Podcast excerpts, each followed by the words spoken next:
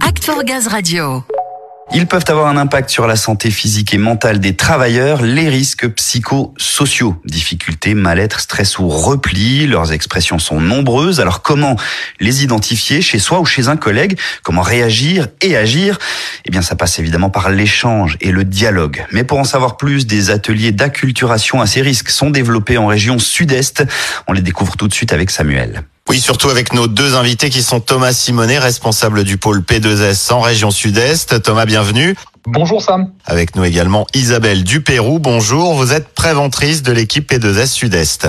Bonjour Sam. Thomas, comment elle est née alors cette volonté de proposer un atelier d'acculturation à ces RPS, les risques psychosociaux? Alors cette volonté est née d'un comité miroir euh, régional que nous avons euh, créé en région euh, sud-est en 2021. Ce comité miroir qui traite des RPS et des bonnes pratiques sur les RPS est une déclinaison de ce qui se fait au niveau national. Donc nous en région sud-est, on a été un petit peu pilote sur la création de ce comité et donc nous avons décidé de créer deux types de sensibilisation. La première à destination des managers je crois que c'est pas moins de 15 sessions euh, qui ont eu lieu sur la région sud-est.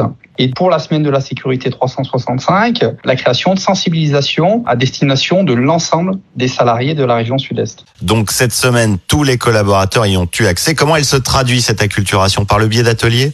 Exactement. Ce sont des ateliers qui sont proposés lors des CQ Days. Les CQ Days, ce sont des journées dédiées à différents types d'actions, dont un atelier d'acculturation aux risques psychosociaux. Donc depuis 2021 euh, sont proposées des sessions d'acculturation manager et donc on touche petit à petit euh, une large population de managers. Isabelle, vous avez participé à l'élaboration de ces ateliers. Concrètement, comment on parle de ces risques psychosociaux, que ce soit aux managers ou aux collaborateurs? Alors en fait, on s'appuie sur les expériences vécues euh, des personnes qui participent aux ateliers. On s'est fixé quand même des grands axes avec lesquels nous souhaitons que les managers repartent. Dans ces grands axes, hein, on a les six facteurs de risque psychosociaux, les risques psychosociaux eux-mêmes et les effets des risques psychosociaux. Face à chacune de ces catégories, pouvoir mettre en place des mesures de prévention adéquates. On souhaite aussi que les personnes aient la capacité de détecter et d'identifier les signaux faibles et puis aussi de pouvoir déterminer à quel moment eh ben, il faut passer la main pour traiter ces signaux faibles et vers qui les managers peuvent se tourner pour passer la main et pour traiter ces situations. Justement, Isabelle, pour ceux qui nous écoutent, pour qu'ils puissent s'alerter en cas de besoin, quels sont ces signes avant-coureurs? Le signe principal, ça va être le changement de comportement. Une personne qui va se renfermer, qui va moins communiquer, qui va garder la porte fermée, une personne qui va moins s'impliquer dans son travail, dont la qualité de travail va être amoindrie, ce sont des signaux d'alerte.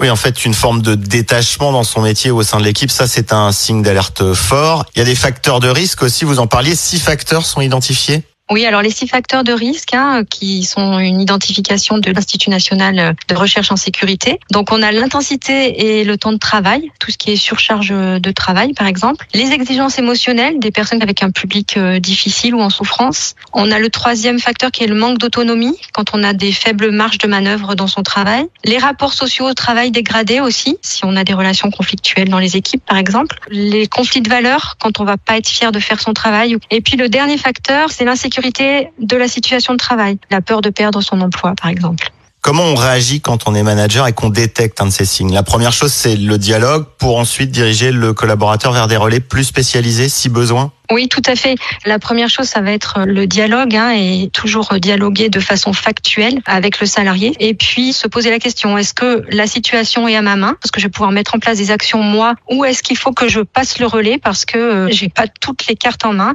Et donc là, euh, on indique euh, dans ces sessions les personnes appuis qui sont les préventeurs, les RH, les médecins, les assistants sociaux, la hiérarchie aussi, bien sûr. C'est des questions où il faut faire intervenir la pluridisciplinarité et c'est ensemble qu'on pourra arriver à traiter les situations. Très bien. La première chose, c'est de se parler, hein, le dialogue toujours. Pour cette semaine sécurité 365, ces ateliers étaient donc accessibles à l'ensemble des collaborateurs Sud-Est. Mais Thomas, vous allez aussi proposer aux managers une formation pour se professionnaliser encore sur le sujet? Exactement. Nous sommes en train de travailler avec les RH à la construction d'une formation à destination des managers qui sont volontaires sur le sujet afin de pouvoir approfondir et mener un entretien avec les salariés dont on a détecté un signal fait. Donc pour revenir un peu sur ce qu'on s'est dit, en cas de doute, d'alerte sur l'un de ses collègues, la première chose c'est d'en parler, puis d'en référer à son manager pour ensuite se tourner si besoin vers des appuis plus spécialisés. Exactement. D'où l'intérêt de créer ces ateliers à destination de l'ensemble des salariés. Après avoir travaillé avec les managers depuis deux ans, c'est vraiment ce qu'on a souhaité, c'est que toutes les populations puissent avoir le bagage euh, RPS finalement et que les uns les autres, on puisse être bienveillants dans toutes les équipes. C'est ça aussi l'esprit d'équipe, la bienveillance, l'empathie, c'est des clés pour ne pas laisser ses collègues dans la détresse, éveiller les uns sur les autres. Ça fait aussi partie de la vie professionnelle en équipe. Merci à tous les deux de nous avoir ouvert les yeux sur ces risques psychosociaux. Merci à vous. Merci Sam. Merci à vous. Et oui, restez bien vigilants, gardez un œil sur vos collègues, leur morale et au moindre signal, n'hésitez pas à leur parler et vous tourner vers vos managers.